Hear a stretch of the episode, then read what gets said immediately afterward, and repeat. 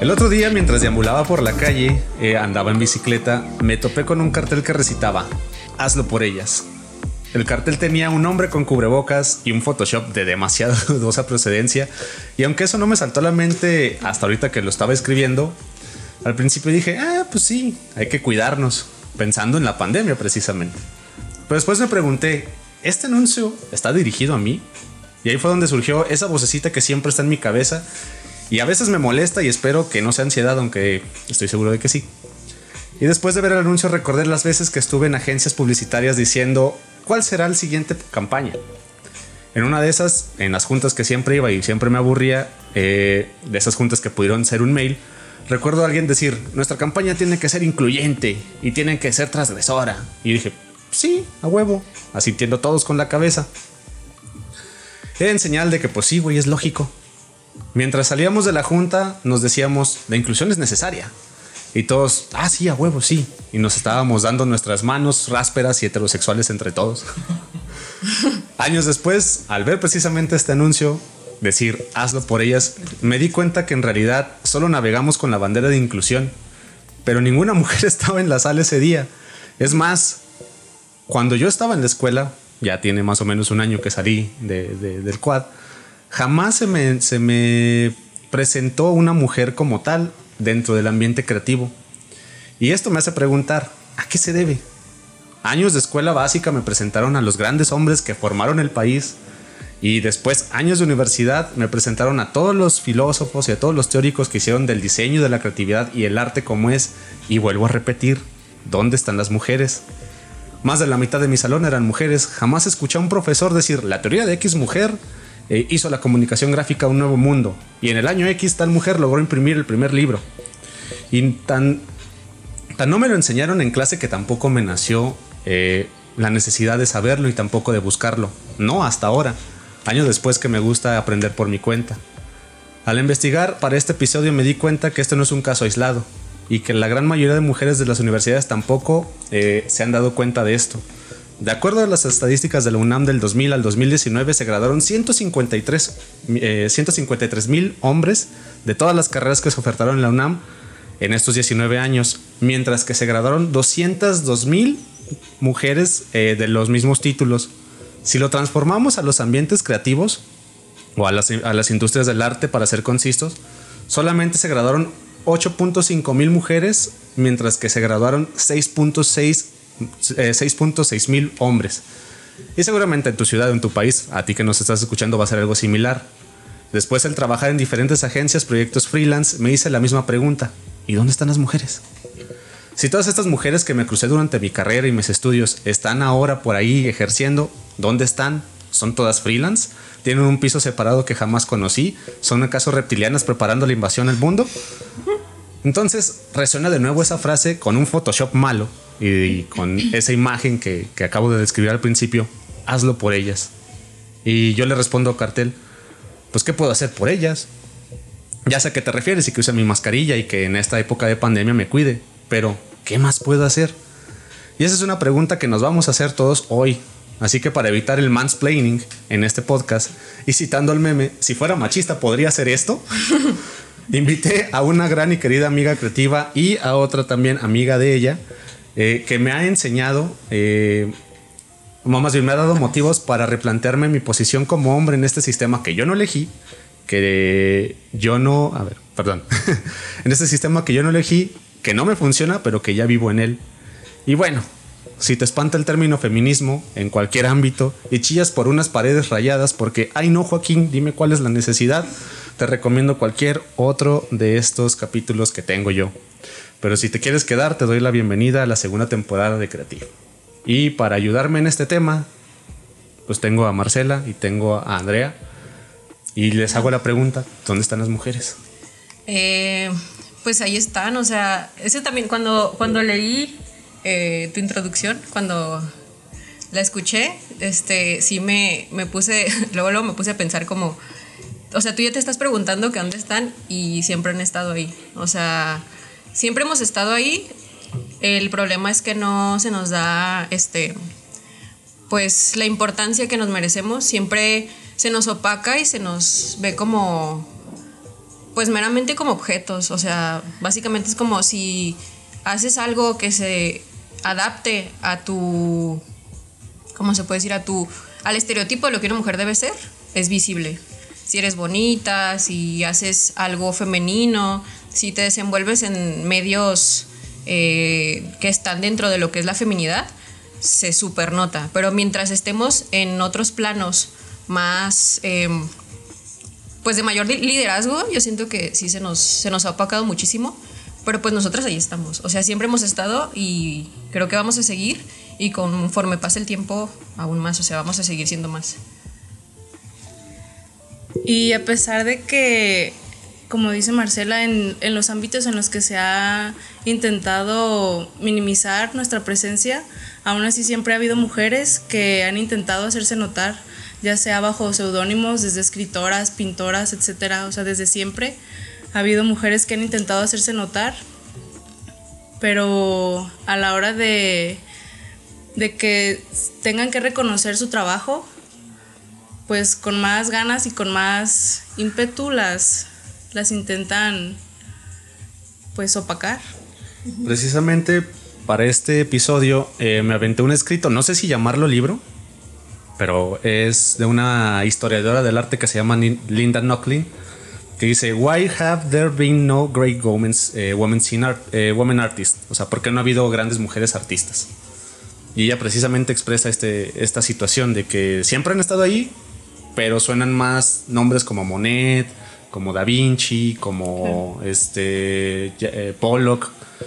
Y presenta lo que acabas de decir, Andrea, que siempre como este ambiente ha estado controlado por hombres, básicamente. Las dinámicas de poder. Ajá, exactamente. Ahorita vamos a hablar precisamente de eso.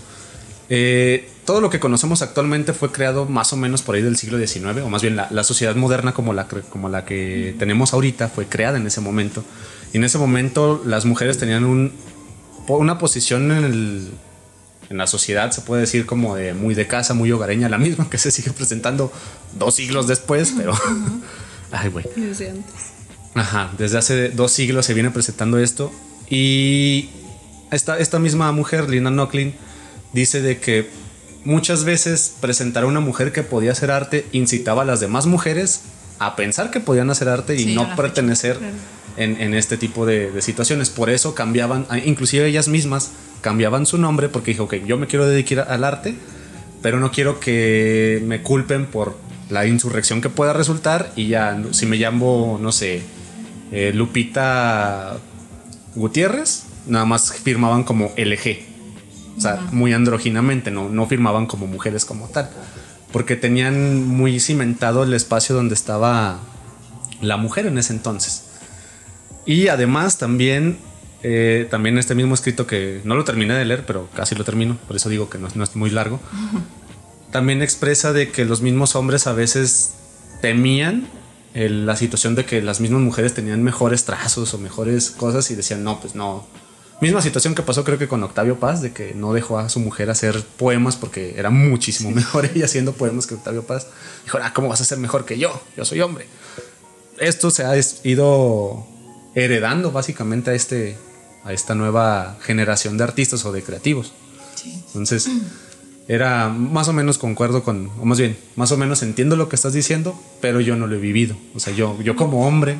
Y ah, también otra cosa que, que decía Linda Knocklin es que se segmentó tanto lo del arte que solamente si eras familia clase media, blanco y hombre, tenías muchísimas opciones de, de, de, tener éxito.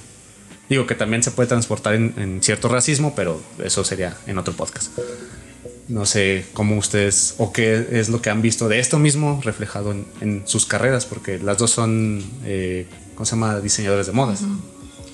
Pues la verdad sí, o sea, siento que se ha notado mucho menos, obviamente pues por que ya las cosas han mejorado, pero yo recuerdo, eh, no voy a decir nombres, pero cuando estábamos en la carrera, eh, una maestra nos dijo que pues en mi carrera eh, son mayoritariamente mujeres, entramos mujeres la mayoría.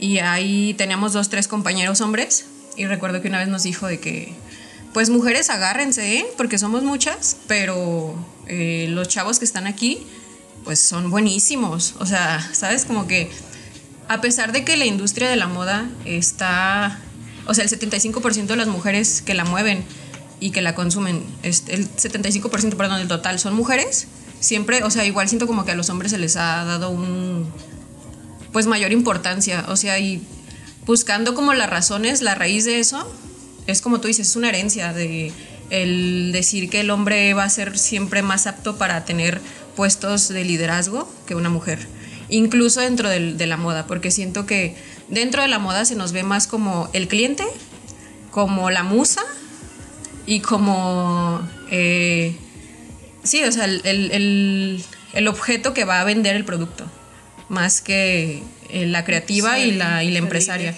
Y siento que esto sí ha, sí, sí ha estado como eh, rompiendo poco a poco porque, te digo, yo el, te puedo decir fácil, el 80-90% de mis amigas o de, mis, de las mujeres cercanas con las que yo convivo son creativas, por lo mismo de, de, de la carrera y todo. Y, y, yo he notado muchísima diversidad en cuanto a sus proyectos. O sea, he notado... Los chavos son buenísimos también, la verdad, pero sí se enfocan más ellos como a vernos en plan como la musa y crear eh, la ropa casi casi de lujo para mujer de clase media alta. Pero en cuanto a mujeres sí he notado como que nos hemos diversificado muchísimo. O sea, desde tengo amigas que hacen joyería, calzado y meten ideas súper frescas de que eh, artesanal y eh, ecológico. Y sí, o sea, sí te digo que a pesar de que siento que nos estamos esforzando mucho por innovar, todavía se nos eh, cosifica mucho y se nos reduce al, al, mercado más que al creativo.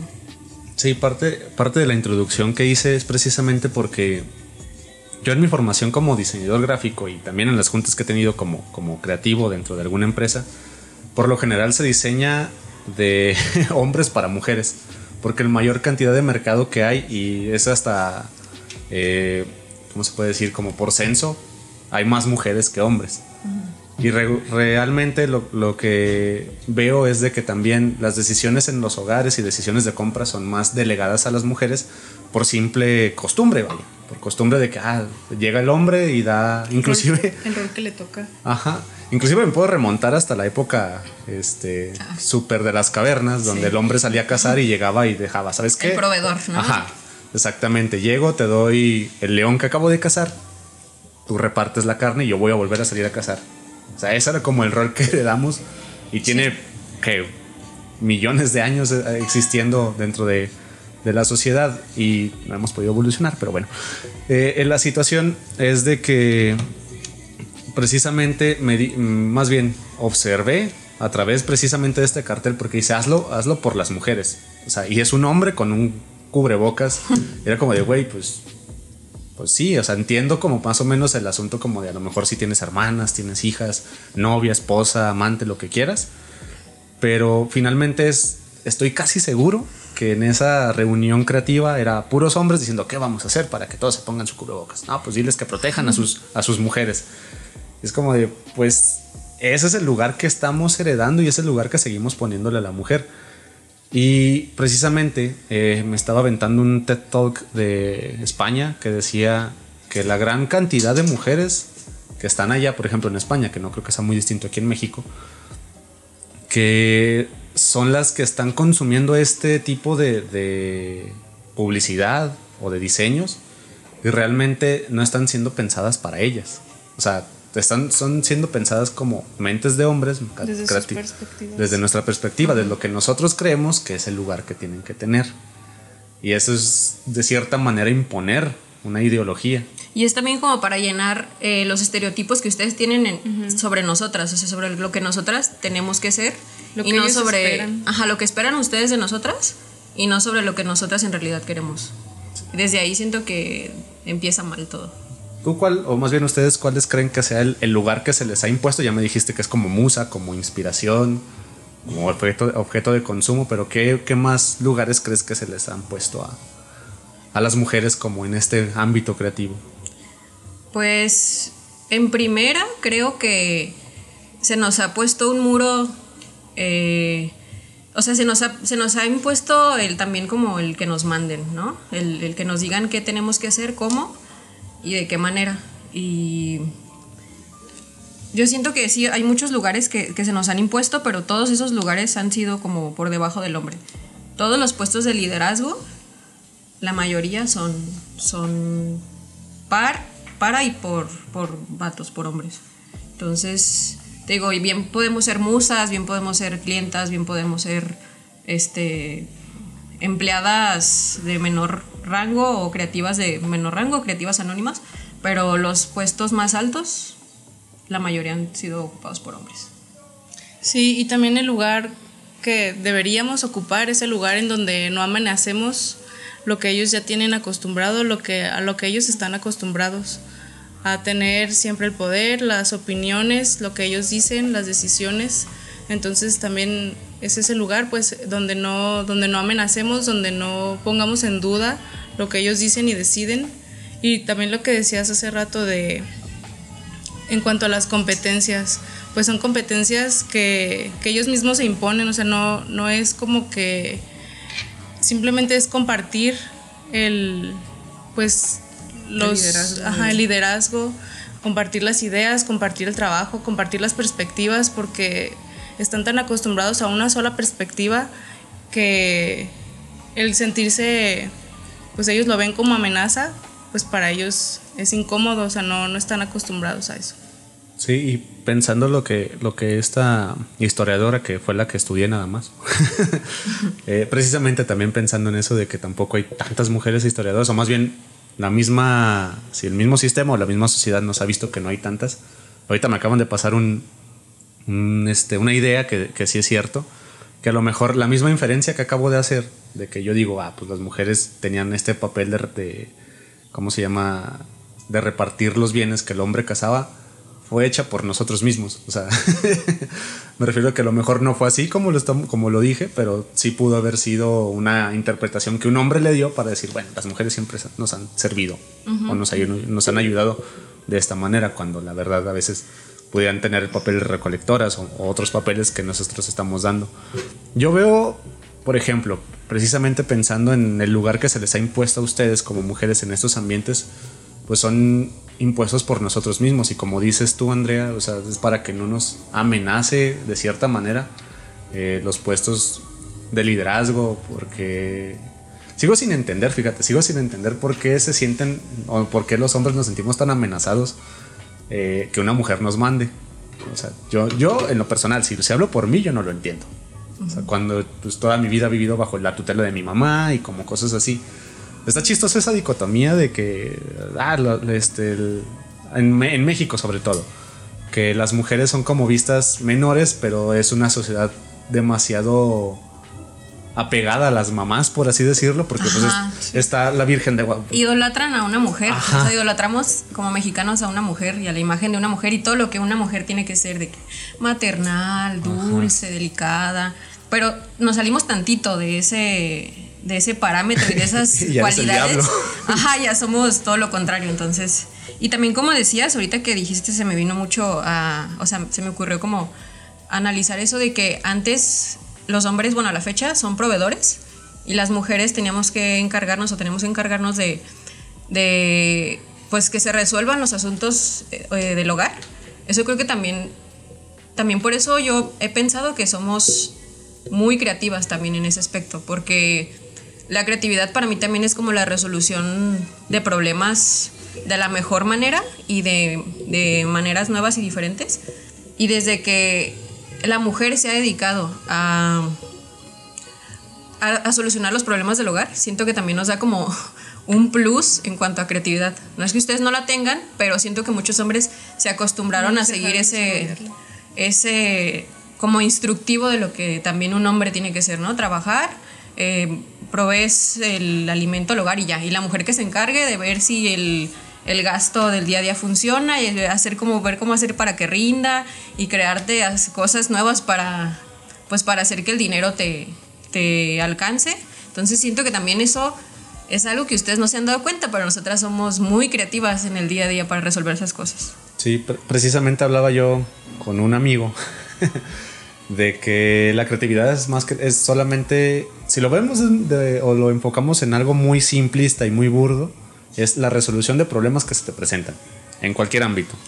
Ya dentro del ambiente creativo pues a lo mejor es la necesidad de comunicación. Cómo resuelves la necesidad de comunicar lo que sientes o lo que expresas en, en, algo pintura danza y lo que sea.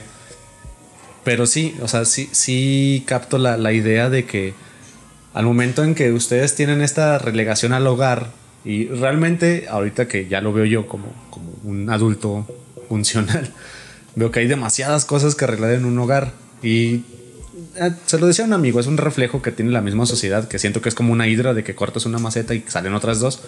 Siento que también en, en el asunto de equidad, o en el asunto de, de ser ecualitarios, también se extrapola esto de que solucionamos una cosa y estamos creando nuevos problemas que van a necesitar nuevas soluciones y, y so on, so dicen por ahí. Pero a lo que también quería preguntarles es cuál ustedes creen que sea el lugar que tenga que tener la, la mujer como parte del ambiente creativo, pero también como sociedad. ¿Cuál, ¿Cuál creen ustedes que sea como el lugar? Está, está difícil esa pregunta, está un poco abierta, pero... Ajá, o sea, porque por ejemplo yo lo puedo interpretar como de pues es igual, o sea, me refiero, son iguales, somos iguales, pero esa es la, la interpretación que, que, me han vendido y que me han dado, pero lo estoy interpretando como, como hombre. Sí. No sé ustedes como desde su lado, desde, no sé si han sufrido... Esto es un tema que quiero tocar un poquito después, de que se han, se han tenido, por ejemplo, un tipo de acoso o a lo mejor este ¿cómo se llama? Una disminución por ser mujer en, este, en su trabajo y cosas así. Pero eso, si quieren, lo tocamos un poquito más adelante. Sí. Ahorita estábamos en ¿qué, qué lugar creen ustedes que, que, la mujer necesita tener. Porque ya, ya hablamos de qué lugar tenemos impuesto como nosotros o cuál es el, el lugar que tenemos impuesto como, como los hombres y las mujeres por el sistema, por cosas que nosotros no elegimos. ¿Cuál creen ustedes que sea? Pues yo creo que a estas alturas de cómo van las cosas y a lo mal que le hemos pasado durante tantos años como mujer, eh, nosotras no queremos imponer el que estar por encima de los hombres, ni... Y sí te voy a decir de nuevo que la equidad, ¿no? Igual que ustedes, pero siento que ahorita, o sea, podríamos tener un poquito más el foco de atención en cualquier ámbito que nos desarrollemos para, para probar que, que sí tenemos las aptitudes que cualquier hombre puede tener. Entonces, probablemente esté pasando un poquito, no sé si sea también parte de la mercadotecnia del, de marzo y el pañuelo morado y así, pero siento que nos toca ya tener un poquito más de, de atención y un lugar más importante, mínimo como para dar difusión de, de que, o sea, para, para crear mucha atención en cuanto a esta idea de que nosotras también podemos, ¿sabes? Entonces yo creo que ahorita nuestro lugar, yo sí nos pondría de que en el tope. o sea, pero no, no porque ahí nos queramos quedar, sino para, para, porque ahorita venimos como con más fuerza. El movimiento feminista en los últimos años ha tenido un montón de, de difusión y cada vez más mujeres se dan cuenta y se unen más como a defender lo que nos toca y lo que nos pertenece. Entonces creo que ahorita nuestro lugar sí estaría un poquito ya más como, no, no, no te quiero decir por encima de ustedes, porque no, no es la idea, pero sí quisiera que, que se nos diera mucha más atención y que tuviéramos este lugar de, pues de, liderazgo, o sea, quisiera que, que, tuviéramos más los focos en nosotras. Eso creo yo, no sé, Andrea, ¿qué opina? Sí, coincido. Yo creo que sí, en este momento es como dar la oportunidad de demostrar que no podemos, o sea, no para ser mejores, sino porque también tenemos eh, la capacidad de hacer grandes cosas y, y, con el tiempo, pues combinar las, las perspectivas, las ideas y las maneras de, pues, de ver este, pues todo en general. Sí, pues es como una revolución, o sea, literalmente queremos una revolución y las revoluciones no se han dado como tranqui, este, comper, permíteme. Entonces, sí, son algo un poquito más fuerte, ¿sabes? Y siento que, el que nosotras tengamos una posición ahorita un poquito más visible, visible que los hombres, estará bien chido para empezar a, a llegar a más mentes, pues el, el hecho de, de que se nos dé nuestro lugar y lo que merecemos, la verdad. no merecemos. Es que eh, una vez se lo escuché a un, a un amigo que decía, es que nomás quieren ser, ese- nomás- nada más quieren ser seres humanos. Y es como, de, pues sí, güey. Literalmente es como lo que necesitan ser. Pero, digo, no- yo sigo sin entender en mí. Es el, el asunto como de que... ¿Por qué le tenemos miedo a ustedes? O sea, yo tampoco, no sé... Tampoco lo entiendo todavía. Sí, sí, sigo sin entenderlo. O sea, a lo mejor es algo que ya nacimos como con. No, no, no digo que, que ya nacimos y, y de bebés decimos, ah, le voy a tener miedo a las mujeres con poder, sino simplemente es algo que se te inculca también desde, desde Claro. el todo: mercadotecnia, cultura. Hay, hay un, este, fíjate, hay, hay un mito que ahorita estoy consumiendo muchos mitos este, para ver cómo más o menos entendemos la vida los, los seres humanos. Hay un mito que me gusta mucho que es el mito de Marduk y Tiamat. Marduk es el guerrero más grande de los este, sumerios, me parece. Sí. No, babilonios. Es el, guerrero más grande de los babilonios y Tiamat es la diosa del caos. Entonces, en este caso, o en este mito, se presenta a, a Tiamat como el caos total, como alguien que no puedes controlar y en el mito Marduk logra vencerla. Entonces, son también, en, en este sentido, son cuentos que nos contamos para entender la realidad. Y en este cuento, el, el hombre le gana a la mujer. La mujer que no puede ser controlada es este, el hombre el que puede controlarla. Y bajo este mismo esquema, actualmente, si lo ven en las películas o si lo vemos en, en, por ejemplo, los Avengers, hay cuatro Avengers y una, una mujer. Apenas ahorita como de que ya se empezaron a ampliar. Pero viéndonos de este lado, eh, son más hombres que mujeres y los hombres son los que están dirigiendo a las mujeres. Y se sigue repitiendo ese patrón como de, ah, los hombres son los que están como teniendo ese poder y las mujeres que tienen ese poder este, les dan miedo. Inclusive hace poquito lo, lo empecé a comentar con, con una amiga de que hay películas donde muestran a las mujeres como las, las estas protagonistas o las muestran como las más poderosas de, de- en este caso por ejemplo de Marvel y la misma gente lo rechaza porque es como Sí. no como una mujer va a ser más fuerte que Thor es como sí güey sí se puede Sí. pero es el mismo miedo que a lo mejor o sea también tiene mucho que ver el mercado porque si no te funciona vas a cambiar o sea, si, si- si la gente no está consumiendo estas historias, vas a cambiarla a las que sí consuma y pues se sigue perpetuando esta situación Sí. de que se va a estar repitiendo. Entonces, esa es yo creo que una pregunta de tarea para todos, de que no entiendo, entender por qué a la sociedad como tal le da miedo un- una mujer con Sí, poder. yo quiero que los hombres me contesten. O sea, les voy a dejar mi correo o algo. O sea, neta, ¿por qué, por qué les da tanto miedo una mujer poderosa? O sea, analícenlo. A lo mejor también se van a quedar como tú, que no tienen una respuesta en Es que yo no lo encuentro. O sea, Y simplemente. yo como mujer menos. O sea, y es, es una pregunta clave. O sea, ¿por qué no nos dejan ser... eh, Lo puedes ver en la política, o sea, hay Sí. cuántas mujeres, por ejemplo, Angela Merkel o la, la de Nueva Zelanda, o sea, o, o inclusive cuando inició con, con Eva Perón, que son las primeras mujeres políticas, pero el 80%, 90% siguen siendo hombres, siendo presidentes. ajá, o sea, ve la diferencia. Un 80% aproximado. O sea, ¿por qué? Ajá.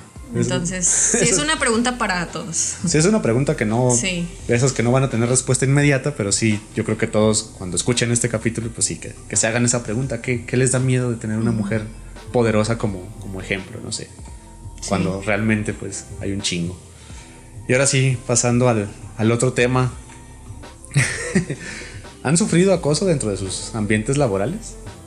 Sí. Sí. Este, pues yo actualmente tengo una marca de lencería y por lo mismo la empecé por... La verdad no la empecé por dinero, como en plan quiero hacerme rica con esto y vender, ¿no? Genuinamente la empecé porque se me hizo muy padre el concepto de... Porque empecé haciendo bralets, que es como el, el bra, pero sin... O sea, mucho más cómodo y... Y se me hizo muy padre esta idea de darnos comodidad y yo lo hice como para empezar a, a darles este sentimiento de sentirse chidas y poderosas a mis amigas. Y lo empecé a vender entre mis amigas. Entonces yo subía mi trabajo a mis redes y pues yo no tenía dinero ni para hacer campañas o contratar modelos y todo esto. Entonces, este, comencé a tomarme fotos a mí misma con las prendas. Eh, obviamente pues mi cara no se veía porque pues desde ahí te da miedo, ¿no? Punto número uno, te da miedo subir algo a redes. A redes, este, como en este tono, ¿no? De que sensual, porque eh, pues así lo ven como algo sensual. Entonces empecé a subir las fotos y a la fecha muchos hombres lo toman en plan, lo estoy subiendo para seducir a alguien, ¿sabes? Cuando simplemente quiero yo ofrecer un producto. Y sí hubo varias ocasiones que eh, lo subía y eh, hombres me mandan mensajes privados, ¿no? Así de que, ay, qué bonito se te ve y cosas así, es como de... Creo, que, creo que esos son los más leves porque... Sí, sí, sí. Estoy seguro, o sea, de que hay un chingo de cosas. Sí, o sea, te lo digo porque ahorita yo en la empresa en la que estoy, pues somos solo mujeres. Entonces estoy muy cómoda y en ese aspecto ya como eh, presencial no, no, he sufrido un acoso como tal, pero en redes muchísimo. Y más porque por el giro de mi marca. Y ha habido hombres que me han mandado mensajes eh, diciéndome, ay, se ve muy bonito, este, ¿te ofendes si, te, yo, si yo te pago uno para que te lo hagas para ti misma? Qué pedo. Ajá. Entonces sí, sí digo, ¿por qué? O sea, ¿sabes? Es muy incómodo porque eh, yo los productos que yo ofrezco yo no los hago para complacer a ningún vato. Lo hago para complacer a las mujeres, para que se sientan bellas y se sientan cómodas y y, sí, o sea, es una marca para mujeres. Ya, si ellas lo quieren compartir con su pareja o lo que sea, es muy su problema, pero no lo hago. Mi fin no es seducir a mis contactos o a, la gente que sigue mi página. Y pues yo, en ese aspecto, yo sí he sufrido un poquito como acoso virtual. Sí, sí, sí. Pues en mi caso, mm, yo recuerdo, pues desde que estudiaba, siempre existe, pues siempre están los profesores que... Ahorita les platico una anécdota también. Sí, me pues... Tocó ver. De que, o sea, tú lo notas desde que se te acercan y, hola, buenos días, y, oye esto, oye. Y pues, o sea, sientes la tensión, o sea, es súper incómodo. Y también notas con la intención con la que lo hacen, o sea, no porque tú quieras, ah, es que yo, pues no, Sí, en el. Pero. perdón.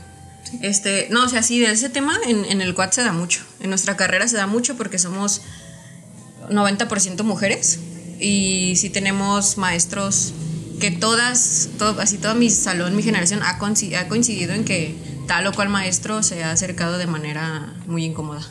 Entonces, desde la escuela, o sea, desde, ahí. Y desde antes, pues, pero ya como en, en plan en el ámbito creativo, pues desde la carrera de diseño de modas, eso desde siempre se ha visto mucho. Pues de hecho, me acuerdo cuando eh, salió el, movimiento Me Too, que se hizo una cuenta precisamente de la escuela, porque estuvimos en la misma escuela, y muchas veces era como de, ah, quemaron a tal maestro, y casi la mayoría de las mujeres, ah, no me sorprende, a mí también me lo hizo, y es como de, tan normalizado está, que es como de, ah, sí, también a mí me tocó, ah, también. O sea, ya, ya, en el sentido de que a mí me impresionaba a veces que era como, estaba tan normalizado que ni siquiera se enojaban porque ya había salido su acosador, sino simplemente es como, ah, sí, no me sorprende porque a mí también me hizo lo mismo. Sí, y pregúntate dónde están ahorita esos maestros.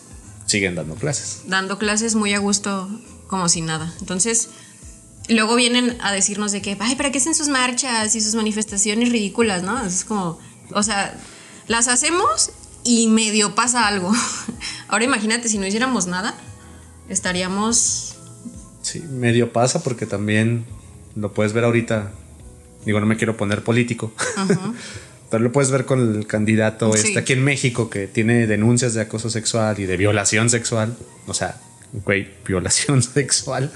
Y es como de, ah, sí, vamos a poner a ver si sí es cierto su, su caso. Y, creo que ayer o antier el INE dijo, no, sí puede pasar. Y es como de, entonces, ¿qué pasó? Bueno, también, no sé, o sea, me frustro a veces por, por estas situaciones que no puedo controlar y es como de, güey, pero es que, o sea, la lógica, ¿no? Si la lógica te dice que, que, ah, no sé, este celular es azul, pues, güey, es azul. O sea, si este güey es violador, pues es violador, güey, ya. Sí. Entonces... Sí, por eso a mí cuando se me dio la oportunidad de trabajar solo con mujeres, créeme que fue mucha tranquilidad para mí. O sea, como dices tú, está tan normalizado que ya mi mente dijo como, ah, súper, solo mujeres, me voy a sentir segura. Entonces, el que hubiera un hombre, o sea, no tendría por qué sentirme insegura con que hubiera dos, tres hombres en la, empresa en la que estoy, pero mi mente en automático dijo, a huevo, solo mujeres, ya la hice. Entonces, o sea, desde ahí todo, todo mal. Sí, pero si te fijas, ahí también hay, por ejemplo, en este caso tú tuviste la suerte, privilegio, slash lo que quieras, de tener una empresa que, o un lugar, o un negocio que tuviera puras mujeres.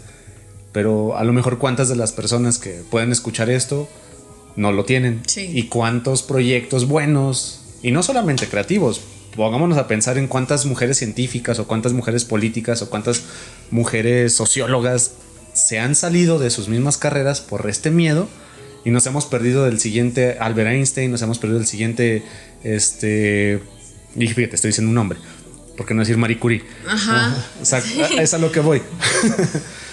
sí, sí. ¿cuánta, ¿Cuánta gente nos estamos perdiendo con muchísimas buenas ideas por este tipo de problemáticas? Sí, y también eh, yo he visto, eh, como en un plan más general, que una mujer como emprendedora también tiene menos, eh, se le da menos visibilidad que un hombre. Imagínate que vas con inversionistas o con gente importante que te puede ayudar para, para hacer crecer tu negocio y puede que ahí también influya el hecho de que seas mujer.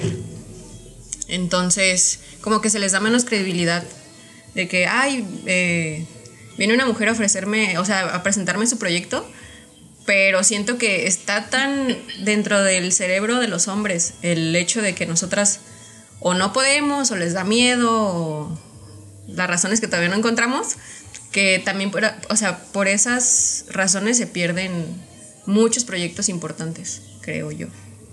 Sí. Entonces, y precisamente lo que dices, de que a raíz de esto nacen proyectos que son separatistas en este sentido, de que son puras mujeres y de que sí necesitan... Ahí hay un tema, ahí hay un tema que, que, mucha gente que he platicado, yo en estas situaciones pues no sé qué decir porque pues yo otra vez soy hombre, pero muchas mujeres mismas dicen, no, es que a mí no me gustan el feminismo separatista y yo, pues, a lo mejor no te gusta, pero pues, hay familias o hay negocios que son totalmente hombres y no les estás haciendo el feo, vaya, o sea, no están allí.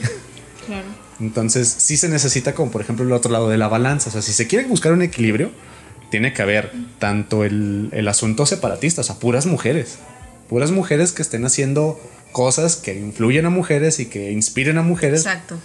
Para que a lo mejor a ti no te gusta de que, ah, es que son puras mujeres. Pues no, pero son necesarias. sí. Una cosa es que te gusten las cosas que están pasando y otra cosa es que sean necesarias. Y a mi caso, pues en, este, en ese sentido, se me hace muy necesario que si haya un movimiento separatista este, de, mujeres, vaya. no, Y no quiero caer como en esta situación o esta dicotomía de que, ah, o son ellos o somos nosotros. Somos todos, pues, en este sentido. Pero sí me ha tocado escuchar un chingo de, de ¿cómo se llama? De comentarios como de, no, es que están buscando aplastar a los hombres. es como no, no, digo, regresamos a lo mismo. ¿Por qué te sientes amenazado? No, y, una vez escuché la frase de que si sientes que hay, si sientes que cuando le están dando derechos a alguien te están quitando los tuyos, estás corriendo hacia el fascismo. Ajá, algo anda mal ahí. Exactamente. O sea, pasó hace mucho tiempo con los judíos, de que, ah, no, esos nos están quitando nuestros derechos y ahí van. Y hace poquito con Trump, le dice, ah, no, nos están quitando nuestros derechos. ¿Cuánta gente enjaulada no hay en, la frontera? Entonces, no. Se están quitando sus privilegios, ya es un privilegio. Ajá. Ese es el punto, exactamente. ¿En qué momento eh, tu derecho ya se convierte en privilegio? Exacto. Y que también es pregunta para sus casas, ¿por qué no? Ajá. o sea, hay, hay, muchos vertientes porque a lo mejor los ricos que somos, somos bien, la concepción de, persona exitosa es muy distinta a la de aquí, la de Europa y cosas así. Entonces, hay muchas vertientes que sí se tienen que considerar y que cada quien se tiene que preguntar sí. para poder contestarse esa pregunta. Pero en este sentido, pues sí, precisamente, pues no sé, o sea, tengo ese problema con los mismos, ah, con mujeres y con hombres por, igual, de que creen que por darles derechos y por respetar los derechos que necesitan, les están quitando los de ellos. Ay, no. bueno, estábamos en, esta situación de los nuevos proyectos que han nacido gracias a, a, la separación de hombres y mujeres. Y tú me estabas diciendo que, que estás en una empresa donde son puras mujeres. Sí. ¿Son eh, a qué se dedican o cómo fue que surgió? Eh, ah, está bien bonito. Eh, se me hace muy, muy lindo su proyecto. Eh, son tres chavas que salieron del quad precisamente y se asociaron, este, son socias y decidieron este, crear una empresa de ropa de danza y vestuario escénico, o sea, de teatro y danza. Yo creo que fue la coincidencia, ¿no? De que coincidieron ellas tres como mujeres, porque sí han habido hombres trabajando con ellas. Pero al final siempre han quedado ellas tres. Eh, y se me hace muy bonito el, como el concepto que tienen como empresa. Siempre buscan como enaltecer y dar mucho a notar el valor de la mujer dentro del, arte también, de la danza. Entonces sus campañas siempre son muy enfocadas para mujeres. Se me hace una empresa como, digo, como un poco como la mía, mi marca de que por mujeres para mujeres. Y curiosamente siempre han llegado, o sea, somos, eh, somos, ahorita estamos cuatro trabajando en ese proyecto, pero siempre que hemos buscado personas, eh, han llegado mujeres nada más. Entonces siento que es lo mismo, como dices, que unas mujeres inspiran a otras y entre nosotras como que indirectamente nos llamamos. De hecho, Andrea también estuvo trabajando con nosotras y, y sí, o sea, se me, hace, se me hace muy bonito cómo manejan el hecho siempre de, de empoderar a la mujer también dentro del arte de la danza y a mí también me han impulsado mucho, ¿sabes? Me he sentido muy segura ahí, por eso ya, pues ya tengo casi tres años con ellas. Entonces, se llama Maquiavelo, la empresa. Ahí la buscan en redes sociales. Tú también entonces estuviste en, en Maquiavel. Sí, estuve con ellas también unos meses y sí, aparte de todo lo que dice Marcela, el ambiente es totalmente diferente porque también me ha tocado trabajar con hombres y, o sea, aunque no haya ningún tipo de roce o ningún tipo de situación tensa, o sea, ya, ya lo tienes, o sea, ya lo traes, entonces también eso no, hasta cierto punto no te deja, o sea, no te deja ni desarrollarte, ni, ni o sea, no puedes trabajar de la misma manera, pues, o sea, haciendo la comparativa, sí es muy diferente. Fíjate que hace, hace unos años tuve una entrevista con una marca de café muy famosa aquí en, Guadalajara. Es una cafetería muy famosa que rima con forra. Te voy a decir nada más. Eh, y me, hicieron una pregunta. Me hicieron una pregunta que se me hizo muy chistosa. En ese sentido. O sea, en- en ese momento se me hizo muy chistosa porque dice: ¿Tienes algún problema con que una mujer sea tu jefa? A mí me hicieron esa pregunta. y es que- ajá, eso- pero es- se me hizo chistoso porque es como de ¿por qué me causaría problemas? O sea, incluso hasta les dije, a mí se me hace mejor. ¿Qué tiene? Ajá, se me hace mejor porque siento como de que un hombre. eh, bueno, es una concepción que yo tengo, que a lo mejor es muy pendeja y ahí me van a tundir si quieren. Pero siento como de que las mujeres tienen una capacidad, este, ¿cómo se llama? Evolutiva de que estar atentas a más cosas que un hombre.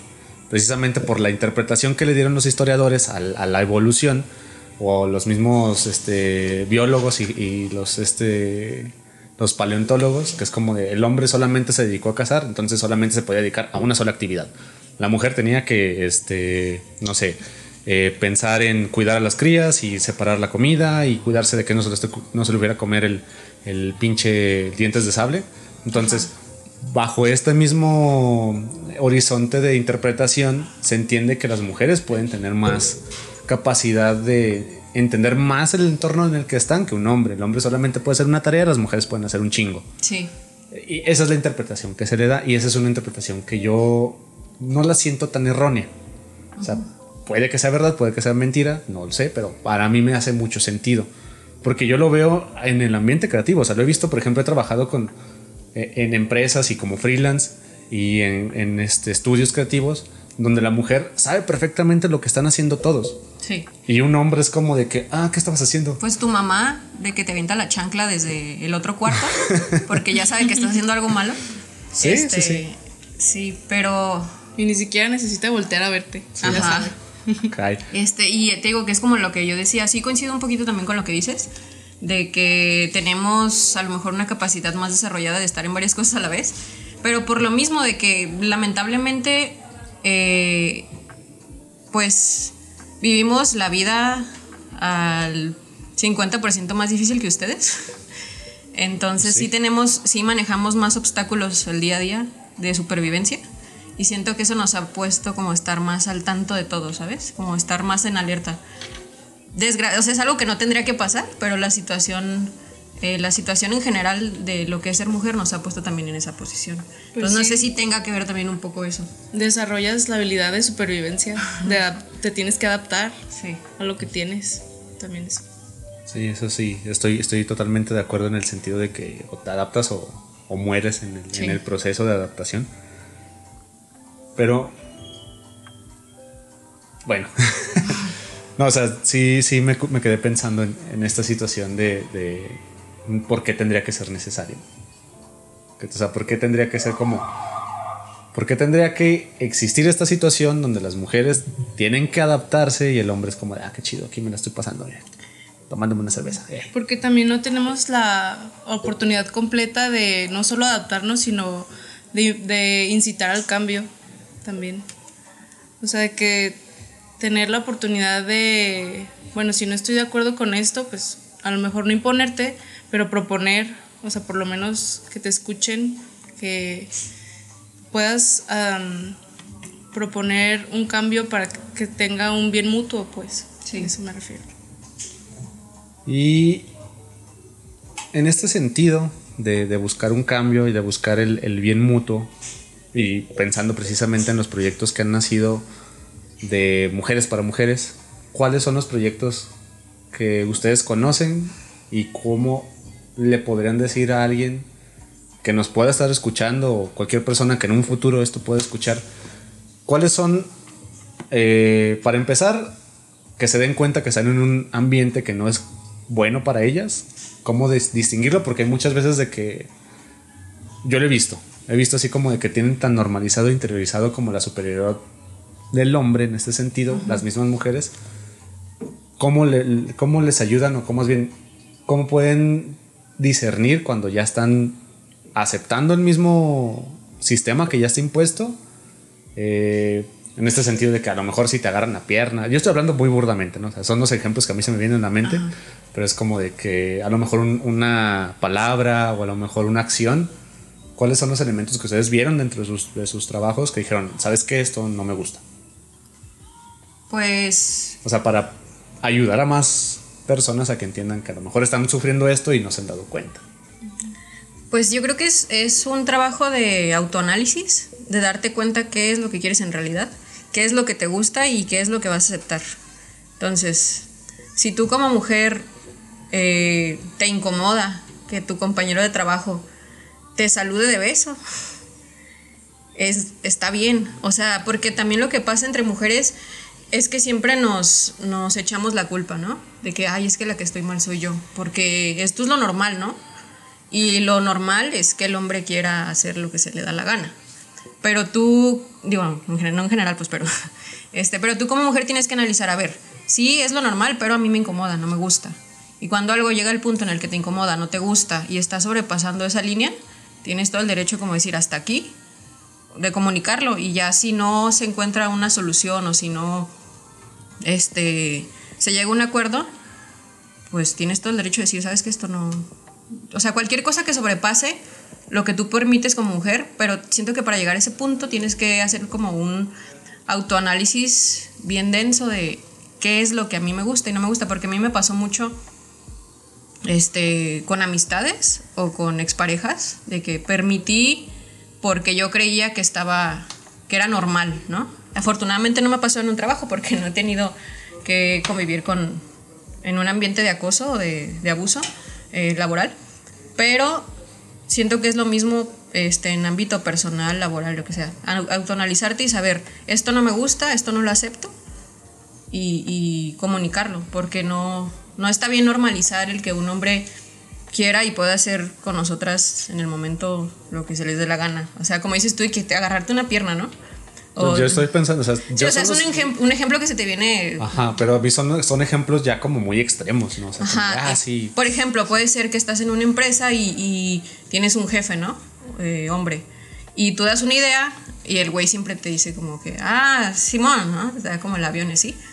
Y si tú eres consciente de que tus ideas tienen un valor y, y pueden ser escuchadas y les puedes sacar provecho, pero un hombre este, las hace menos, pues tú tienes que reconocer, a ver, mis ideas son buenas, ¿no? También como el, el, el saber que tenemos valor, no por ser empleadas o por ser, este, estar en un rango menor, este, que no tenga valor. Entonces yo creo que eso es autoconocimiento y poner límites. O sea, saber que no es normal que te sientas incómoda, no es normal que te sientas eh, agredida, que te sientas eh, sobajada, que te sientas... No es normal. O sea, desde ahí el meternos en la cabeza como mujeres de que no es normal sentirnos incómodas ni vulnerables en un lugar, sea el ambiente que sea. Mm, yo digo que también es importante darnos cuenta del círculo que tenemos, o sea, las personas cercanas que tenemos. Eh, también analizar en quién, si yo dijera, no, pues este tipo se está comportando raro conmigo, a quién le puedo confiar, a quién le puedo decir, que me escuche por lo menos, que no me juzgue y que también, pues en dado caso, dependiendo de qué tan grave sea, pues que te pueda ayudar. Porque también a mí personalmente no me ha pasado, pero he escuchado a mujeres que, que después de mucho tiempo hablan y, y eso es lo que en lo que coinciden, en que no, no tenían en quién confiar, no tenían a quién decirle, no tenían a quién acercarse. Entonces también eso pues influye mucho a la hora de decidir hablar o, o de tú darte cuenta pues también. Fíjate que ahí este, hay un tema que, que tocas que se me hace muy... Hay mucho de dónde agarrar, por ejemplo, en el sentido del tiempo. Eh, uno de los capítulos que próximamente van a escuchar es precisamente del tiempo. Hablando de que... Pues, hablando en general, de que muchas veces lo que pasó, por ejemplo, con Nat Campos, de que después de tres años denuncia este abuso, este, y siento como que, por ejemplo, como sociedad en general, no solamente hombres, como sociedad en general tenemos como este sentido de urgencia, de que, ah, si te pasó, dilo ya. Si te caíste, pues, este, ponte un curita. Si te atropellaron, pues hablar, o sea, me refiero que es como ese sentido de, de inmediatez, de que se necesita hacer ya. Pero a veces desestimamos el proceso que lleva a poder eh, decir que algo nos pasó. Por ejemplo, cuántos, en el, en el, sentido de que, cuántos, por ejemplo, hablando de hombres, hablando, hablando yo como hombre, cuántas veces a lo mejor a mí mi papá me, me dijo algo o, o me maltrató de alguna manera, eh, no sé, a golpes o me puso un castigo muy, muy culero y como era un niño, pues no, no iba a decir nada, o sea, simplemente estaba obedeciendo hacia la autoridad que estaba. Pero después en terapia te das cuenta que Ajá. fue un abuso. Sí. y estás hablando de 20 años después. Y estoy hablando desde mi perspectiva, o sea, yo me he dado cuenta últimamente con, con el autoanálisis, como lo dices, de que mi papá tiene posturas súper machistas y posturas que yo mismo heredé, que yo mismo acepté. Y eso es que, bien duro darte cuenta. Sí es duro, pero al mismo tiempo era lo que yo le decía a un, a un, amigo. Entre menos libre te ves que eres, más libre te sientes. En este sentido, pues yo no, yo no elegí que esa fuera la educación que tuve. Esa fue la educación que tuve, que me tocó. Ya en mí está decir, quiero continuarla o la rompo y creo una nueva. Claro, llega un punto en el que ya haces conciencia y te empiezas a cuestionar y dices, bueno, esta conducta, ¿por qué es así y por qué no puede ser de otra manera? Exactamente. Uh -huh. Y bajo ese mismo esquema, hablando precisamente a lo mejor de que muchas personas piensan como de que es que si te pasa algo necesitas decirlo ya, pues en mi forma de ver y mi, mi perspectiva y, y, la forma en que entiendo yo las cosas es como de, pues no, necesita un proceso. Claro. Entonces, a lo mejor muchas personas o muchas mujeres que escuchen esto sufrieron de un abuso hace dos años y todavía no se sienten a gusto de... Y, y no estoy hablando de un abuso sexual, estoy hablando de un abuso en general, o sea, sí. algo, algo que les hizo sentir mal, pero no pudieron decirlo y no está mal, o sea, en mi perspectiva otra vez, no está mal sentirse así, no está mal no decirlo, simplemente es un proceso. Sí, porque también ahí entra en que tú solo lo estás viendo desde tu perspectiva, o sea, no, no, te pones en el lugar de la víctima, sea quien sea, sea hombre o sea mujer, porque pues todos sufrimos un chingo de tipos de abusos. Y también ahí entra eso que tú solamente lo dices porque pues es lo que a ti te metieron en la cabeza, es lo que te dijeron, ah, bueno, pues es que si te pasó, pues dilo. Pero pues no, o sea, tú no sabes lo que la víctima sufrió, lo que la víctima tuvo que pasar y lo duro que es para ella o para él tener, tener que hablar al respecto. Porque además de lo que tuvo que vivir, sentirse culpable o echarse la culpa pues de lo que le pasó, pues también eso está, está muy cabrón. Sí, es parte del mismo, lo que decía yo hace rato, el mismo sistema de que estamos, de que la víctima tiene la culpa. O sea, es que cómo ibas vestida. claro. ¿Por qué tomaste tanto? Porque estaba sola. Ajá, porque estaba sola. Es como, güey, no sé, o sea, ver este tipo de situaciones y sentirme como en el siglo XIX, con las ventajas del siglo XXI, es como de, pues no mames, o sea... siglo XX? Siglo XXI.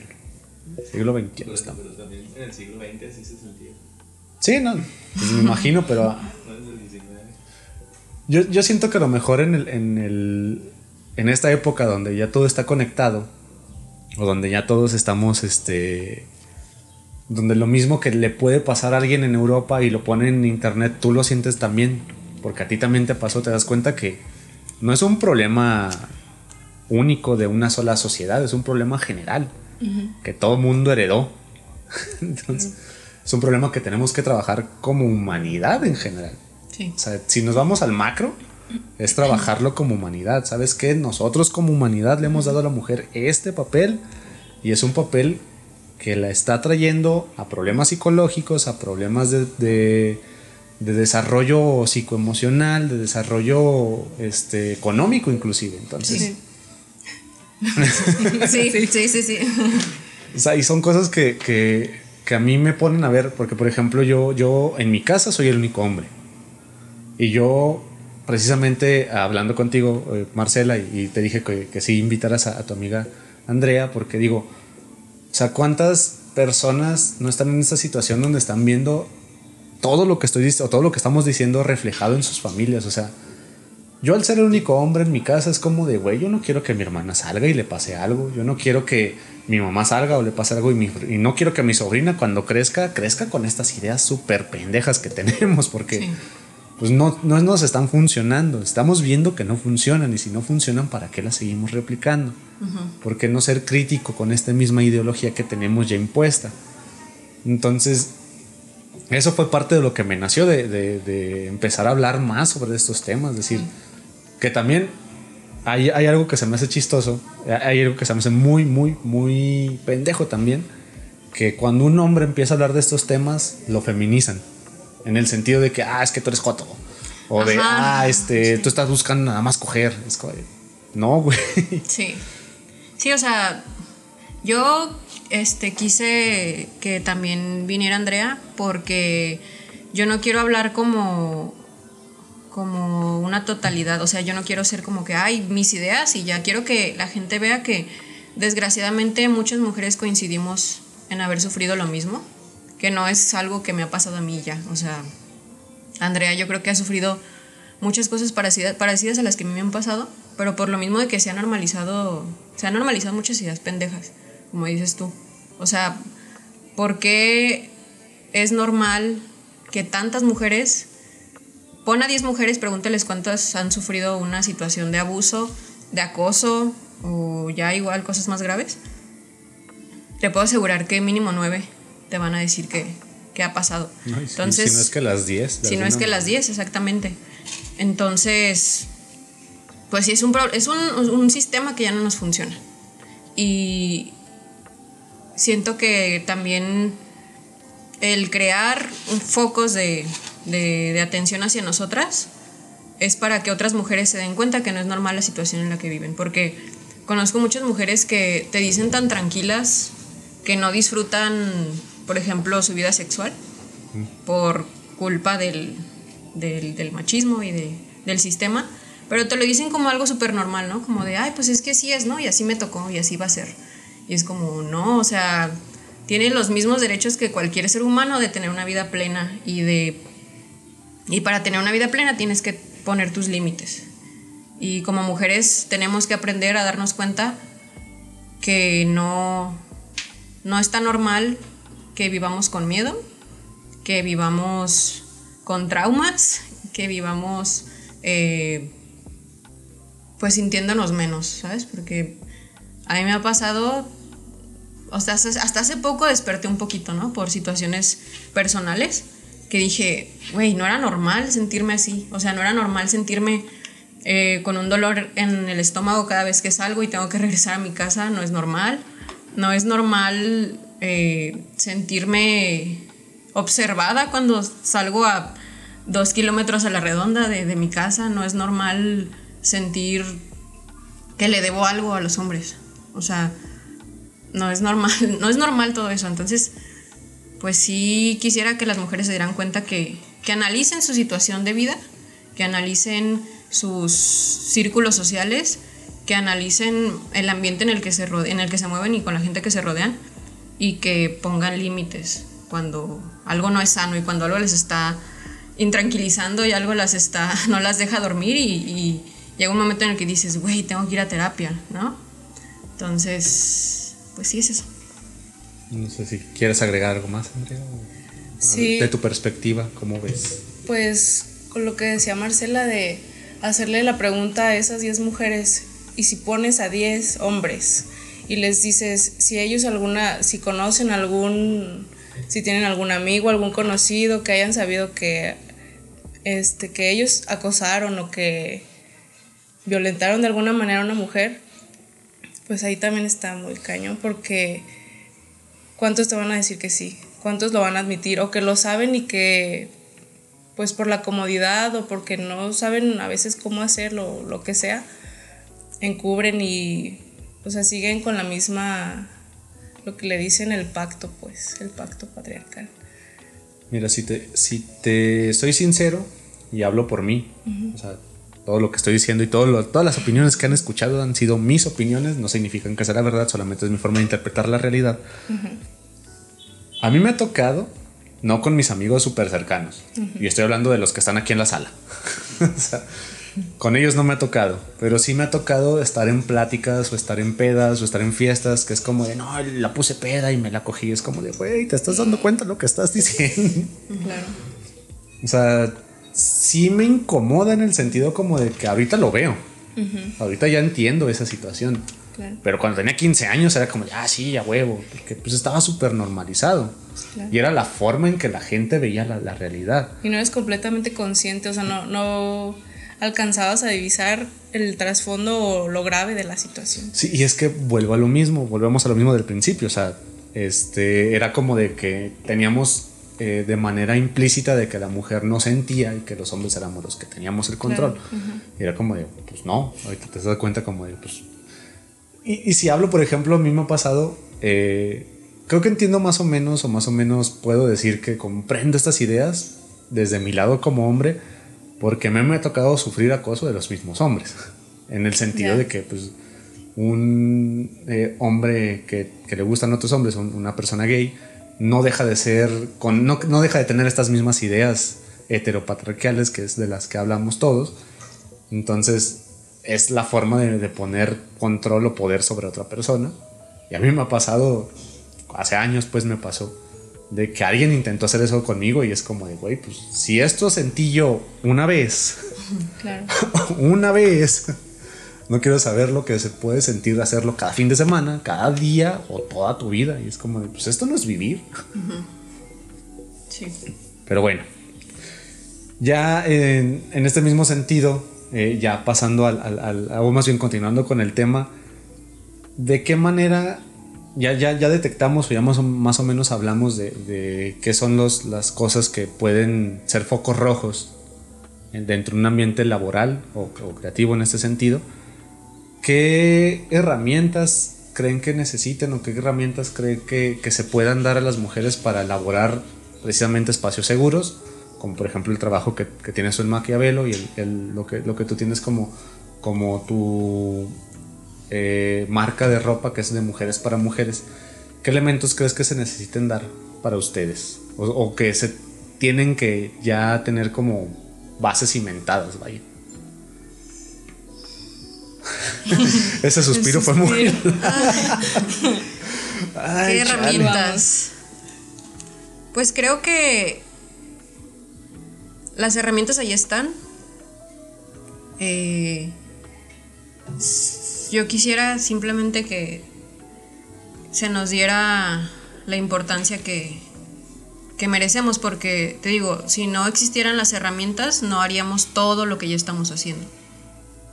O sea, ahí están las herramientas, las tenemos. También por eso mucha gente se, se, se ciega un poco de decir, no, pero es que qué, o sea, ya las mujeres hacen lo mismo que nosotros, o sea, que tiene, ¿no? También trabajan y también emprenden y así, sí, pero luego somos motivo de burla o somos motivo las de... estadísticas. Ajá, sí, las estadísticas. Este, somos motivo de, de, digo, lo que me pasó a mí, ¿no? De que, ay, te pago un set y me lo modelas, ¿no? O sea, ¿sabes? No, no, no se me está dando la importancia como emprendedora que me merezco. Entonces, como herramientas en sí no se me ocurre ahorita algo en específico, pero como... Creo que también estaría como para Sí, que cada de quien todos piense. ponernos, ajá. Porque te digo, tengo muchas amigas que, que tienen proyectos bien padres, que ahorita también no sé si quieras hablar un poquito de eso. Sí, sí, sí. Tienen proyectos muy padres de, de- en cuanto a diseño. Digo, las herramientas ahí están, eh, los medios los utilizamos los mismos que los hombres, las redes sociales, este, los eventos, bueno, ahorita no tanto los eventos, pero antes, este, eventos de, de emprendimiento y, y, y todo esto sí se nos da y sí se nos otorga, pero siento que igual a veces es un poco como inútil el que nosotras queramos avanzar y siempre hay un muro ahí de, de que nos dan como poca credibilidad como creativas. Eh, no sé qué piensa Andrea. Sí, coincida. Pues sí, yo en cuanto a herramientas, pues tangibles como tal, pues no. Tampoco no se me ocurren en este momento. Pero, pues simplemente yo creo que el acercar la información o, no sé, mm, poner más al alcance mm, la información, también eso podría ser muy útil para todos. Porque muchas veces tanto hombres como mujeres pues actuamos pero desde la ignorancia y también eso es pues no es bueno para, para ningún lado porque no cómo vas a actuar cómo vas a ayudar cómo vas a- a actuar en a tu favor si no sabes o sea no no puedes Sí, sí, sí, sí, sí entiendo como esa situación. Y pasando a uno de los últimos puntos es cómo nosotros, como hombres, ¿eh? Híjole. híjole, A ver, ¿cómo? A ver, pregunta. No, no, es una pregunta, es, es el punto de cómo nosotros como hombres de la industria creativa, y no solamente ahorita quiero, este, ¿cómo se llama? Sacudirme la industria creativa porque creo que se replica en todas las industrias. Sí. O sea, la que quieran mencionar, creo que es básicamente la misma cosa. la misma dinámica Ajá, exactamente, es la misma dinámica. ¿Cómo nosotros como hombres podemos apoyar en el reposicionamiento de la mujer? O sea, este nuevo posicionamiento que queremos, o más bien que, que- que se tiene que dar, porque no es que queramos, es como se tiene que dar. O sea, a, la mujer dentro de cualquier ambiente laboral, tanto, o sea, ¿qué cosas nosotros como hombres tenemos que apoyar, tenemos que, que empezar a criticar también en nuestra misma formación para que las mujeres tengan el lugar que necesitan? No solamente en el ambiente creativo. Yo, yo lo pensé como creativamente, que es como de que a mí me ha pasado, ¿no? O sea, en el sentido de que he visto eh, juntas donde la mujer tiene una idea y todos la hacen de menos y de repente un hombre dice la misma idea y es como de, ah, sí, se me hace muy buena tu idea y es como de, Sí. lo acaban de decir hace cinco minutos, pero no prestaste atención. claro Pues precisamente en parte lo que estás haciendo tú ahorita. O sea, darnos espacios para expresarnos de manera segura, eh, tomarnos en cuenta y no, este, pues no hacernos sentir que somos tontas, básicamente. Entonces, darle la misma importancia a nuestras ideas, eh, sin importar pues de que seamos mujeres, hombres o lo que sea, y reflexionar, ustedes como hombres reflexionar en sus acciones del día a día. Este, justo estaba hablando yo con un amigo sobre eso y, y también contigo te platiqué, que, que escuché decir a alguien que tenía, que su jefe tenía, que llegaban muchas chavas muy bonitas, ¿no? A su despacho, algo así. Mm, Ya, sí. Y que y dijo, eh, pues es que le dan buena imagen al Señor. Desde ahí dije, ¿qué? ¿Cómo que le dan buena imagen? Entonces, que reflexionen sus ideas del día a día, que reflexionen si es normal que cuando ven el box y estas peleas salga la chava semidesnuda con un cartel diciendo qué round es, eh, que se utilice el cuerpo de la mujer en campañas publicitarias, o sea, que se, que se pongan a reflexionar si se, si, nos está, si se nos está tratando como seres humanos o como objetos. Y en su día a día, que todo lo que hagan y hasta lo que piensen, porque nosotras también lo hemos hecho, nosotras también nos estamos deconstruyendo porque también tenemos ideas machistas desde, porque así crecimos en la misma sociedad. Que así como nosotras nos cuestionamos si con alguna acción del día a día le hacemos daño a otra mujer o en general a otro ser humano, ustedes como hombres cuestionense qué privilegios tienen y qué podrían hacer para que esos privilegios desaparezcan y se conviertan en derechos este pues para todos. Y de hecho hay una página que una yo ahorita pues me muevo mucho en Instagram, me gusta mucho Instagram en cuanto a maneja información de manera rápida y concreta y se me hace cool. Dila y me la pasas después por, por WhatsApp para yo ponerla en Sí, el- en, la es una- descripción de este. Va, va a estar en la descripción del episodio ahí para que. es para una cuenta de Instagram que se llama de machos a hombres. Ok. y maneja información de que con peras y manzanitas dirigida especialmente para los hombres, acciones concretas en el día a día de cómo pueden cambiar cambiar sus pues sus actitudes machistas que también a ustedes les afecta. O sea, ustedes también sufren mucho pero no se dan cuenta. O sea, también ustedes, ustedes lo tienen muy normalizado como Ajá, hombres, ¿no? creo que creo que más que no nos demos cuenta es como de que es normal para nosotros porque ah, hablando de la de la o sea si, si ustedes no son si los que nos escuchan no son de México aquí en México es muy común que cuando éramos chicos era como no chille eso es de niñas porque pensar que chillar y- o más bien llorar y ser niña es sinónimo de débil Sí. o sea O y también mande O algo malo. Ajá, o, o algo peyorativo, exactamente, algo como, como algo malo. Y también eh, creo que ahorita que decías lo de ver el, el- el cuerpo de la mujer y que la mujer sea como objetivizada, también dejar de decir o dejar de pensar o pensar más bien por qué estamos diciendo que cuando una mujer tiene poderes porque se cogió a la hija del acá, Ah, ya, sí. acá, y como de güey, pues no necesariamente llegan a poderes o llegan a lugares con poder solamente porque tuvieron algo que ver con el patrón o con el hijo del patrón y cosas como de, güey, Sí, pues simplemente las brujas, ¿no? En, en- en tiempos pues, eh, acá. ajá, en Salem. Sí, sí, sí. O sea, 1600. la quema de brujas, ¿por qué? Pues porque una mujer demostraba tener más, este, o mejores ideas y ideas más innova- innovadoras y inteligencia y todo esto. Entonces, peligrosa, ¿no? Este, adora al diablo, bueno, quémenla y así. bueno, este es un, ejemplo muy... Es muy- burdo, pero es- Ajá, muy burdo, pero... si, si somos sinceros, no dejó de existir, simplemente se transformó. La cacería de brujas existe todavía, pero de otra forma. Entonces, Exactamente. y yo también creo que ustedes tienen la respuesta, pero no quieren pensar mucho, los hombres. O sea, tú, no sé si tú solito llegaste a este punto de decir, quiero hacer un episodio sobre este tema. O sea, ¿qué fue lo que te hizo a ti reflexionar para abrir como este tema, pues? O sea, tú, yo creo que tú también ya dentro de ti lo tenías un poco, el decir, Pues es que mira, si te soy sincero, eh, de acuerdo a las estadísticas y que estábamos hablando antes de empezar a grabar, o más bien ya estaba grabando, pero no quedó dentro del episodio. eh, o sea, yo tengo un. El podcast como tal. Tiene una cantidad de gente, a lo mejor no es muy grande como otros podcasts, pero pues por lo menos ya llega a 500, 600 personas. Y si uno de todos los güeyes, hombres, que nos están escuchando puede cambiar, y era algo que yo platicaba también con Peco, que es uno de mis mejores amigos, y ustedes ya lo conocieron en el episodio 10. Este, yo quiero, y ahora sí voy a tomar ejemplos de hombres porque no conozco de otros.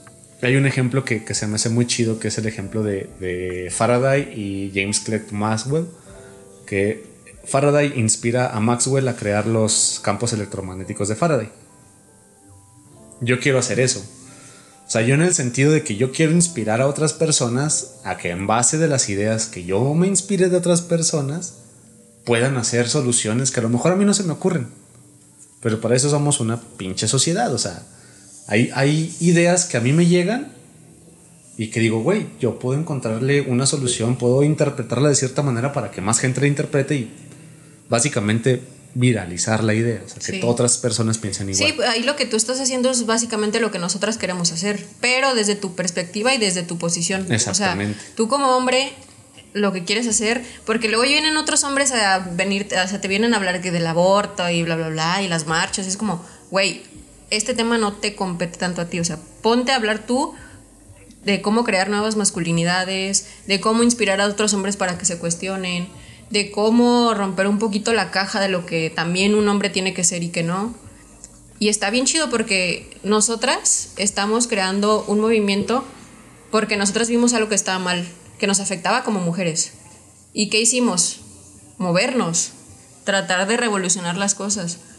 Ustedes como hombres, en que no digo en general, pero muchos hombres siento que se han sentido amenazados y en vez de ellos, como cuando te dicen, ay, es que a nosotros también nos matan, ¿no? Matan más hombres que mujeres. A ver, güey. Pero Sí, también- pero busca las causas. Y si, y ¿Qué si tú puedes hacer un, ca- un cambio dentro de esas causas, muévete, inspira a otros hombres para que ya no los maten, ¿sabes? Sí, que creo que también eso es parte del mito, en el sentido de que, ok, sí matan más hombres, estadísticamente es cierto, pero no son mujeres quienes están matándolos. ¿eh? Ajá. O sea, son si a hombres ti- que están matando hombres. Y si a ti de verdad te molesta que tu género esté sufriendo violencia, ¿qué acciones vas a tomar tú como hombre para que tu género no sufra lo mismo que tú o tu hermano, tu primo, tu papá estén sufriendo? Y siento que tú estás haciendo un pequeñito cambio así, o sea, te estás inspirando a otros a otros hombres en que Ojalá. Espero que sí. Sí, ajá, esperamos todo eso. En que se cuestionen y quieran, y quieran buscar un cambio, porque pues ustedes al final también están sufriendo, aunque no lo quieran aceptar. Sí, y, y fíjate, hablando por mí, eh, y hablando de, por ejemplo, mis problemas psico- psicológicos y psiquiátricos, o sea, todo, todo esto inicia precisamente por, por sufrir ansiedad, y me estoy dando cuenta ahorita, después de cuatro años de estar en tratamientos y de, de terapias psicológicas y toda esta madre, que mucho de eso, de que no, es que, eh, o sea, mi ansiedad viene de que si me voy a caer, me van a regañar. Más bien, si me voy a caer, voy a llorar. Y si voy a llorar, me van a regañar porque si lloro, eso es, significa que soy débil. Ajá. Entonces, toda esta, esta cadena de raciocinio apenas la estoy entendiendo yo. Y quiera o no, es parte del mismo machismo. O sea, es, mismo, es el mismo pedo de que no llores porque si lloras eres niña. Y ahorita es como de, pues, ¿qué malo tiene qué de malo tiene llorar por, y qué de malo tiene ser niña? Sí, o sea, está mal visto que un hombre se ponga una falda, pero pues nosotros llevamos usando pantalón desde los años 70 Exactamente. y wow, ¿no? El empoderamiento femenino, o sea, está, está bien chido ser hombre, pero ser mujer es lo peor. ¿Por qué? O sea, cuestionarte el porqué de todo eso. Y- Y, pero- tratar de buscar un cambio e inspirar a otros hombres a que busquen nuevas maneras de, de generar un cambio dentro de lo que ellos pueden hacer. Y que nos dejen a nosotras con nuestros temas y con nuestras, nuestras luchas y nos pueden apoyar con eso. Te digo, ahí en esa página que te voy a pasar vienen muchos este, pues tips y mucha información así de que, neta, punto por punto, como hombre, tú qué puedes hacer. Está en la descripción para que lo busquen Sí. del episodio. Y ya para terminar casi, me decías de proyectos que me querías compartir. ¿Cuáles son? Ay, pues mira, yo te digo, tengo, André y yo tenemos un montón de amigas este, del mismo de la carrera. Y sí, los voy a mencionar meramente por, porque yo les dije, yo vengo al podcast, no por mí, por ustedes. O sea, porque quiero ser como un portavoz de, de, de, de, lo- de sus ideas, de lo que ustedes están haciendo. Todas tienen el mismo, mi mismo respeto, por más grande o pequeño sea lo que estén haciendo. Y pues, pues mira, desde el 2019 me, eh, tenemos una amiga en común, se llama Jocelyn González. Ah, sí, yo sí lo ubico, en lo personal. Ajá, pues. Jos. No sé quién sea personal físicamente, pero sí lo Ajá. ubico ahí.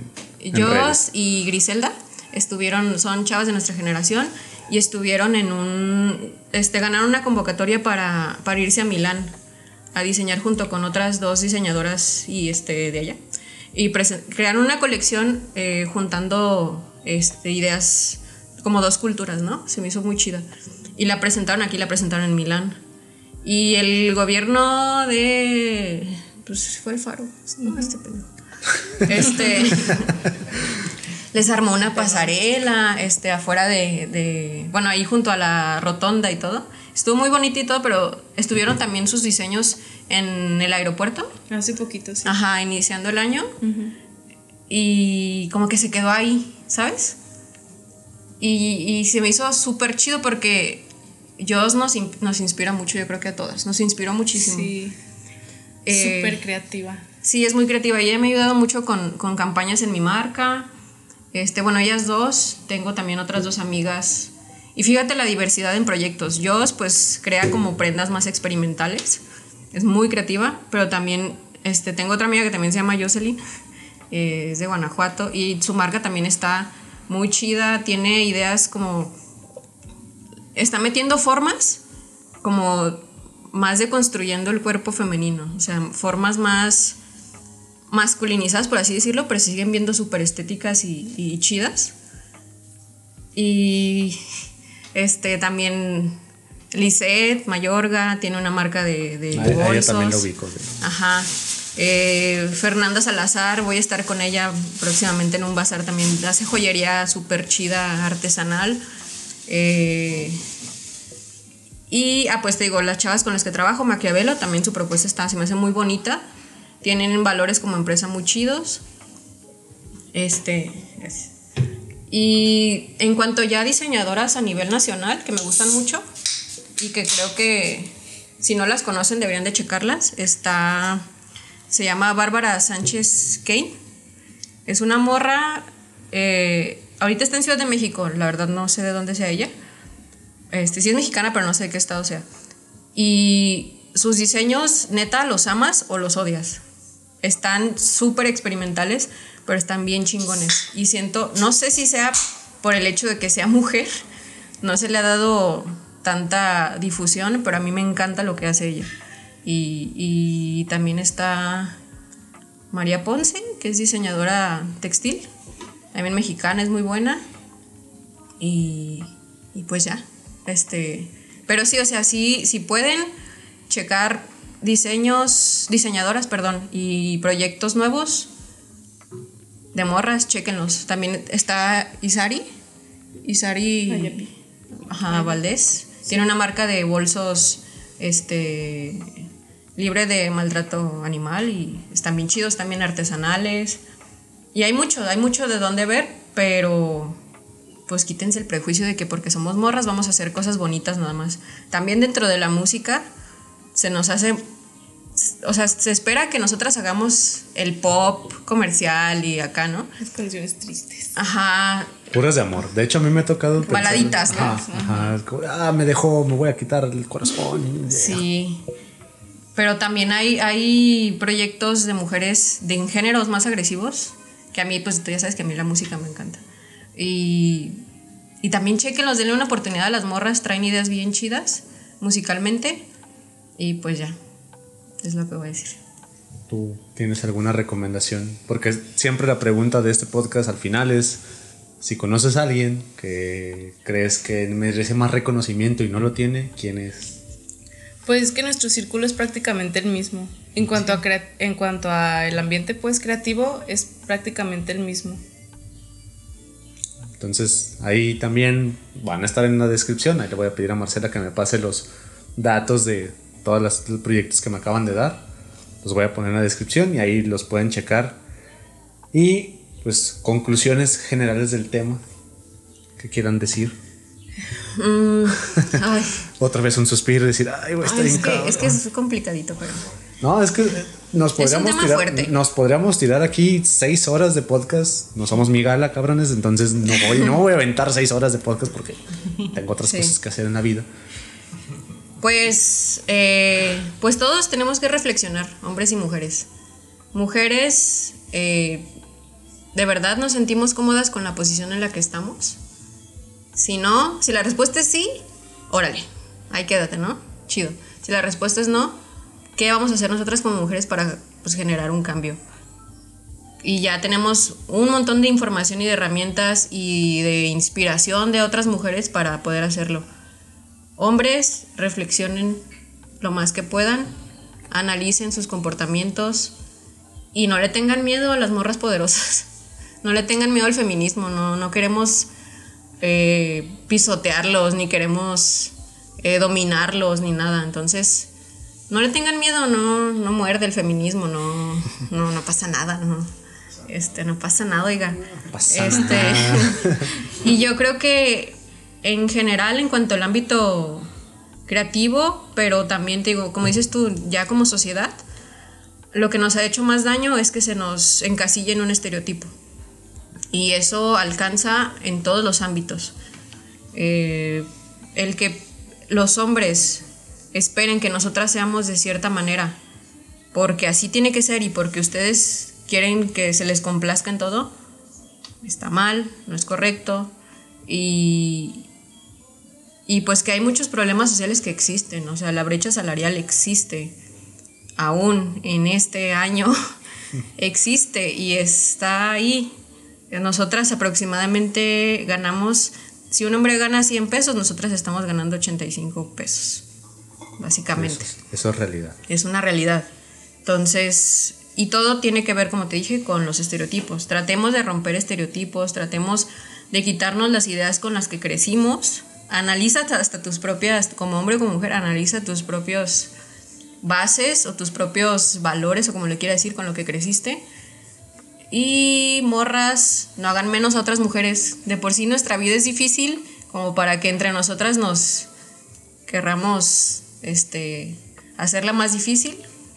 Y pues dense una, un tiempo para buscar proyectos de mujeres que creo que están muy chidos, tienen propuestas muy nuevas, muy frescas y, pues ya.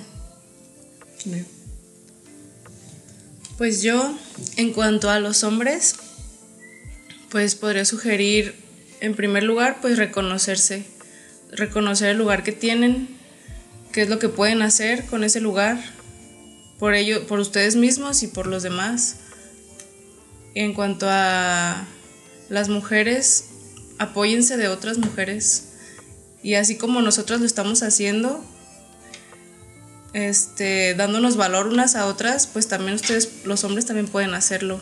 También pueden apoyarse desde ahí, reconociendo y ayudándose a ustedes mismos y pues ver en qué pueden apoyar a otros. Porque pues también al final se trata de o sea, no somos enemigos, no somos tan diferentes como nos han hecho creer.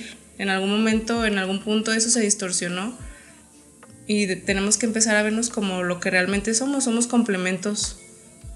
Tanto las mujeres tenemos un lado masculino y femenino y los hombres igual. Entonces empezar a desarrollarla ambos para poder continuar y para poder seguir creciendo como eso, como complementos. Pues, pues de mi parte también. es que es un tema largo, es un tema muy, muy, muy largo que ojalá pudiéramos tener un chingo de tiempo para poder eh, procesarlo más. Pero pues mis conclusiones son, sean críticos con todo lo que conocen. En el sentido de que si ustedes están cómodos donde están, pregúntense si su comunidad no está incomodando a alguien más. En el sentido de que a lo mejor yo estoy muy chido como estoy como hombre en el sentido de también, ah, no, pues mi trabajo, este, no sé, eh, la forma en la que pienso a mí me hace sentir muy cómodo, pero qué tanto la forma en la que trabajo y la forma en la que pienso está haciendo sentir incómodas a otras personas. Y con base en esto, pues ahora sí ser críticos con lo que conocemos qué tanto de lo que nosotros conocemos está afectando la vida de alguien más y no vivir en el pedo de que, ah, pues si yo estoy chido, todo está, todo está bien. No, o sea, en algún momento que tú estés bien y los demás no, va a hacer que tú tampoco estés bien. Pues sí, empezar a trabajar la empatía. Ser más empáticos. Y pues bueno, no sé dónde las pueden encontrar en sus redes, si es que las quieren seguir o si. Ah, no, no, me sigan. Este, los odio. No, pues eh, mi proyecto en Instagram básicamente modo todo, se llama Hypnox con H y igual si quieres te dejo el link. Sí, es Hypnos, según yo es H-Y-P-N-O-S. X. X. Hypnox, ajá. Ah, sí, Hypnox. Ajá, es mi marca de, de lencería. eh, y pues ahí está mi, mi cuenta personal en el mismo link, o sea, como, como diseñadora. Ya. Y pues ya. Andrea.